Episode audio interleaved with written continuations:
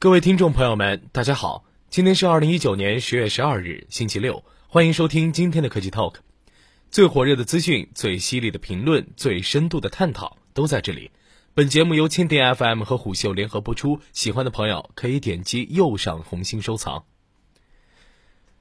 早在二零一五年，就有传言称戴森公司计划造电动车。二零一七年，戴森公司官方证实了传言，并宣称其电动车将在二零二零年面世。直到二零一九年五月八日，戴森公司放出了几张电动车相关的专利图纸，才稍稍揭开了一点其神秘的面纱。然而，戴森已经决定放弃造电动车了。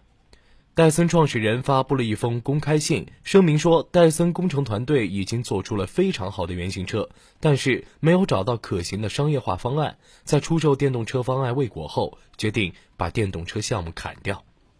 今年年中的时候，戴森对外放出了几张电动车相关的专利图纸，透露出了自己的造车理念。根据当时的专利，戴森想要的是能保证豪华宽敞的乘坐空间和一流的驾驶体验情况之下，利用较低的车重和较低风阻的空气动力学外形，达到优秀的性能表现和续航里程。尽管通过专利图纸得不到太多的信息，但是根据其尺寸和外形以及整体布局结构，还是能看出一些特征。具体来讲，图纸上的戴森原型车是一辆类似路虎揽胜的大型 SUV，其轴距达到了惊人的三千三百毫米，保证了宽敞的乘坐空间。最小的离地间隙比揽胜的二百二十毫米高出了四十至五十毫米，保障其作为 SUV 的强大通过性。从内部结构看，戴森电动车也是采用电池置底的方式，受到车高的限制，估计需要较薄的电池组才能保证其内部空间不受影响。双电机的布局设计使得内部空间可以进一步靠前，再加上类似轿车设计的座椅位置和角度，从而保证舒适的乘坐体验。戴森公司官方确认，其电动车使用全铝车身以达到轻量化，不选用碳纤维结构，是因为他们认为未达到量产电动车的要求。为了保护底部电池组和为前后悬挂提供足够支撑，底盘采用的是平板结构，悬挂系统则是自适应可调整的类型。在电动车最核心的电池和电机技术，戴森表示会采用固态电池来配合戴森电机。值得注意的是，戴森虽然对外说放弃电动车项目，但固态电池的研发并不会停止。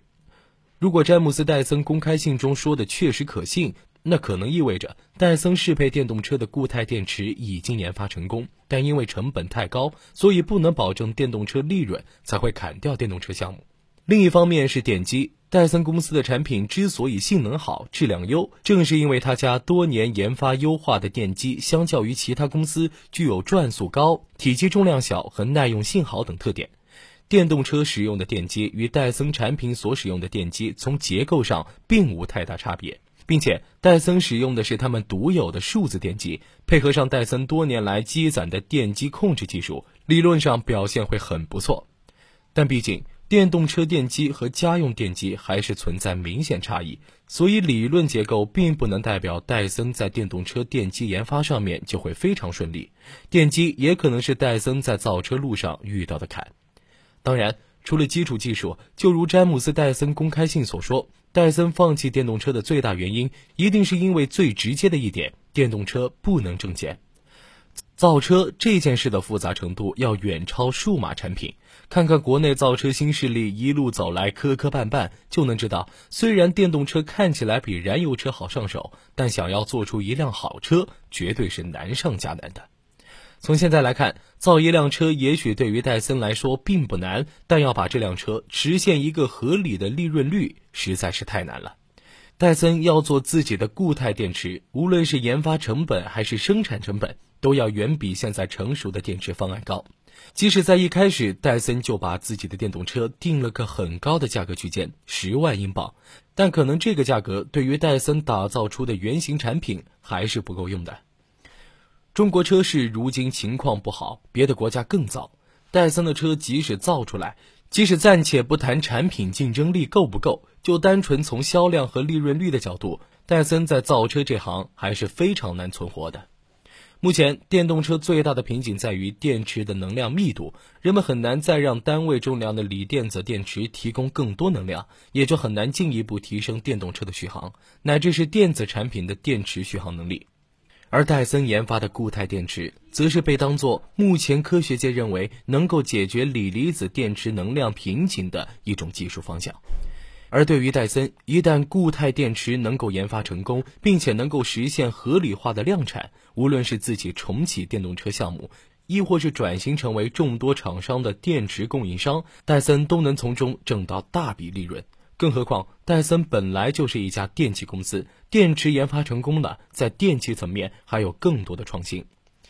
也就是说，相比于短期内把整车做好，推向市场与众多豪华品牌以及特斯拉硬碰硬厮杀，戴森倒不如像如今的决定这样，砍掉整车项目，用自己雄厚的财力去做技术研发，在未来成为每一家公司都避不开的基础供应商。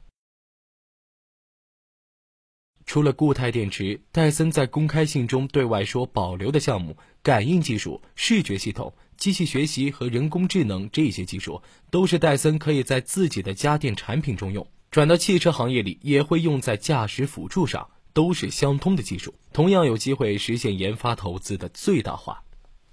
以上就是本期科技 Talk 的内容，我们下期节目再见。